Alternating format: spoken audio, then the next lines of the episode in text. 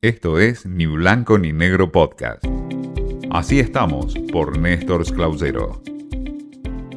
¿Qué tal? El gusto en saludarlos en este espacio en donde compartimos cómo estamos en el mundo de los medios de comunicación y del periodismo. Hoy le traigo dos temas. Uno más local, más de la Argentina y tiene que ver con el rechazo a la actitud de la portavoz, portavoza del gobierno nacional, Gabriela Cerruti, en la respuesta que ha dado en varias ocasiones en las conferencias de prensa que habitualmente los jueves comparte en la Casa Rosada. Cerruti desacreditó, cuestionó distintas preguntas, hizo mucho ruido, una, la que fue realizada por la periodista Silvia Mercado en conferencia de prensa, en donde incluso Cerruti misma publicó en su cuenta de Instagram una desacreditación a aquella pregunta. Cerruti tomó lamentablemente este camino de desacreditar a los colegas y quizás más tomando como posición propia las respuestas y no como portavoz, un portavoz, un vocero de un gobierno, tiene que contar y decir lo que dice un gobierno, no lo que esa persona en ese rol cree sobre determinados temas. Y mucho menos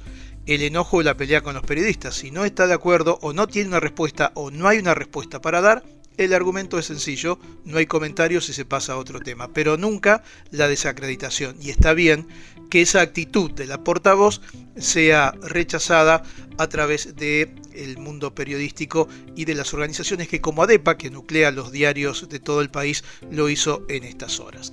El otro tema que les traigo tiene vínculo con lo que está ocurriendo con los artículos que se escriben en Internet, que constantemente, como todo lo que sucede en el mundo digital, va cambiando en base a los hábitos que cambian rápidamente de los consumidores, es decir, de nosotros.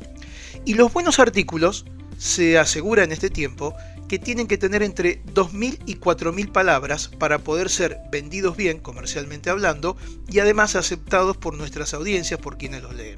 Hasta hace un tiempo, y en esto vale mucho esto de ir cambiando, los buenos artículos se decían que estaban ligados a los que tenían 800 palabras, no más de eso. Pero ahora se ha notado que si tiene mucha publicidad con 800 palabras son muy cortos los textos y las audiencias, los que leen, se van de ese texto porque les parece bastante incómodo y que un número mínimo y máximo está entre las 2.000 y 4.000 palabras. Ahí hay espacio para la publicidad, el espacio para mantener un contenido y también para que las audiencias, los lectores, se mantengan interesados en lo que cada uno de sus artículos cuentan. Cambios entonces que se van dando, como decía, a partir de la modificación constante que se da en el mundo digital y ahora esta nueva definición en torno a los buenos artículos que deben tener entre 2.000 y 4.000 palabras. Una buena sugerencia para cuando nos sentamos a escribir. Esto fue Ni Blanco ni Negro Podcast.